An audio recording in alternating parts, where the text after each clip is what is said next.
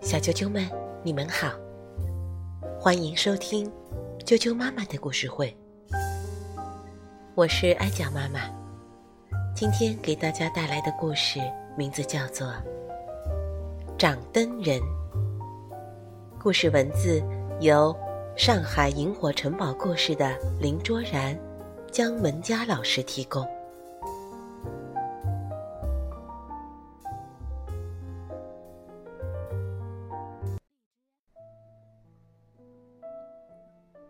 灯人。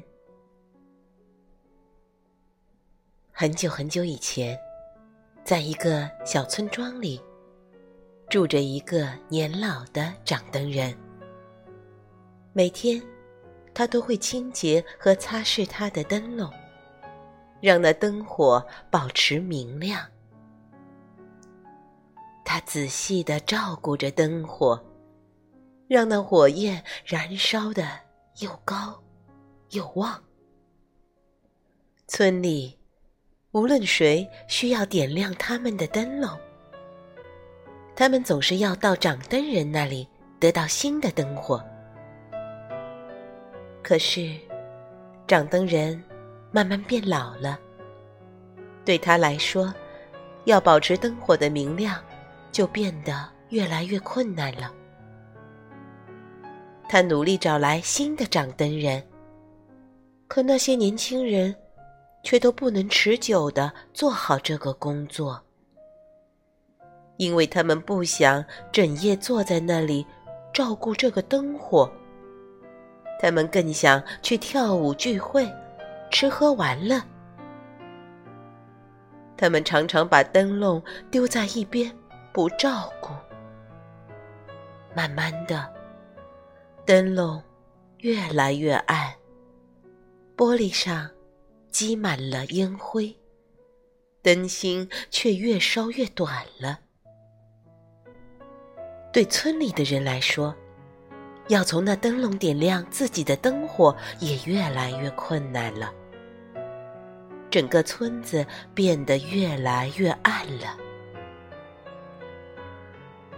一个深冬的傍晚，有个女孩子从乡下来到村里。寻找灯火，但当他走进掌灯人的房间的时候，最后一点灯火却燃尽了，完全熄灭了。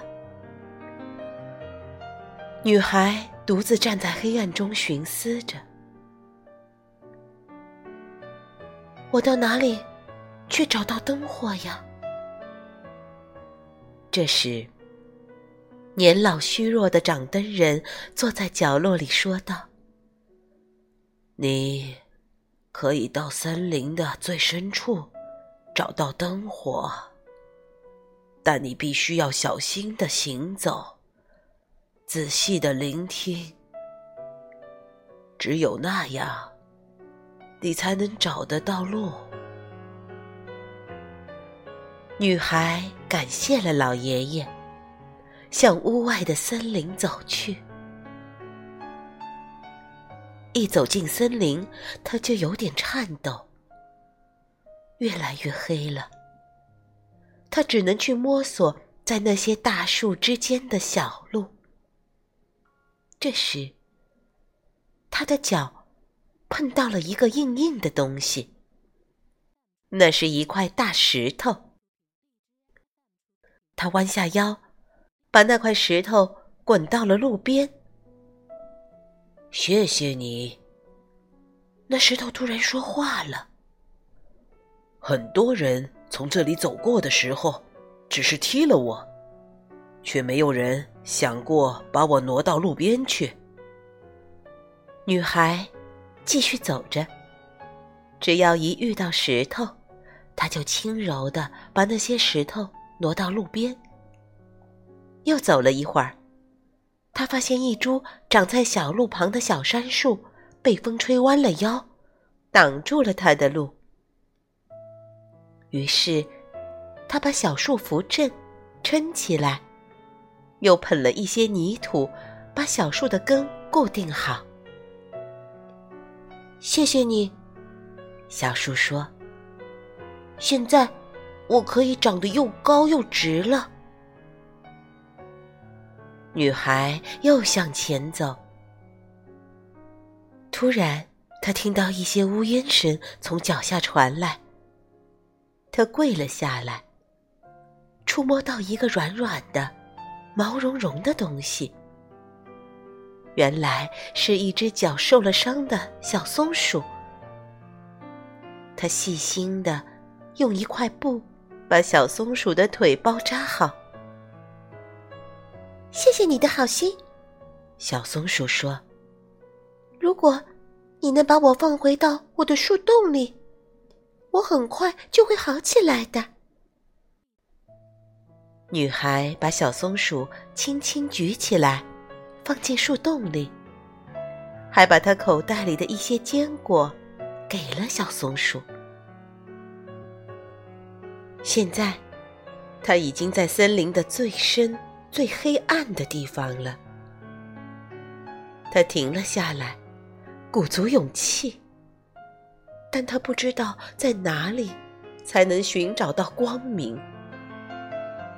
这时，他听到一个哭泣声。他跟随声音向前走了几步，隐约看到在一个树墩上坐着一个小男孩。那孩子哭着说。我我找不到回家的路了，我又冷又饿。来，穿上我的大衣吧。女孩用她的大衣把那个小孩子裹住。她又从口袋里掏出仅存的一点面包，给了那个孩子。过来，坐在我的腿上。让我暖和你吧。他坐下来，把男孩子放在腿上，然后他闭上眼睛，休息休息。有那么一刻，他感觉到一道温暖的光芒照耀着他。女孩睁开眼睛，发现周围好像没有原来那么黑了。他抬头看到夜空中群星闪耀，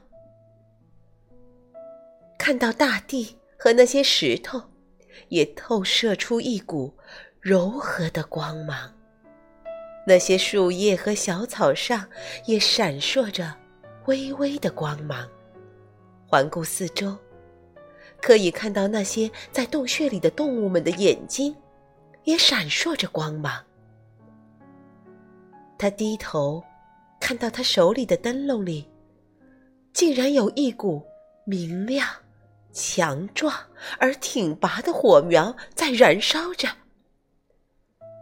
啊，太好了！他叫了起来。现在，我可以把你带回村里了。他牵着小男孩的手。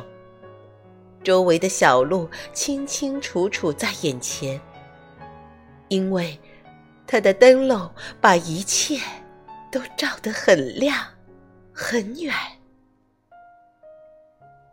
很快，他们回到了村子。他帮助那个男孩找到家，因为重新见到儿子，男孩的母亲欣喜无比。然后。他们从小女孩的灯笼里得到火苗，来再次点燃他们的灯笼。就这样，小女孩又从一户人家走到另一户人家，把自己灯笼里的火焰分享给每个人。很快，整个村子又重新明亮了起来。后来，这个小女孩就成了新的掌灯人。她非常仔细的照顾着灯笼和火焰，也教会来找她的人们照顾好自己的灯笼，让每个人灯笼里的火苗都一直明亮着。小啾啾们，长的人的故事就讲到这儿了希望你们喜欢。晚安。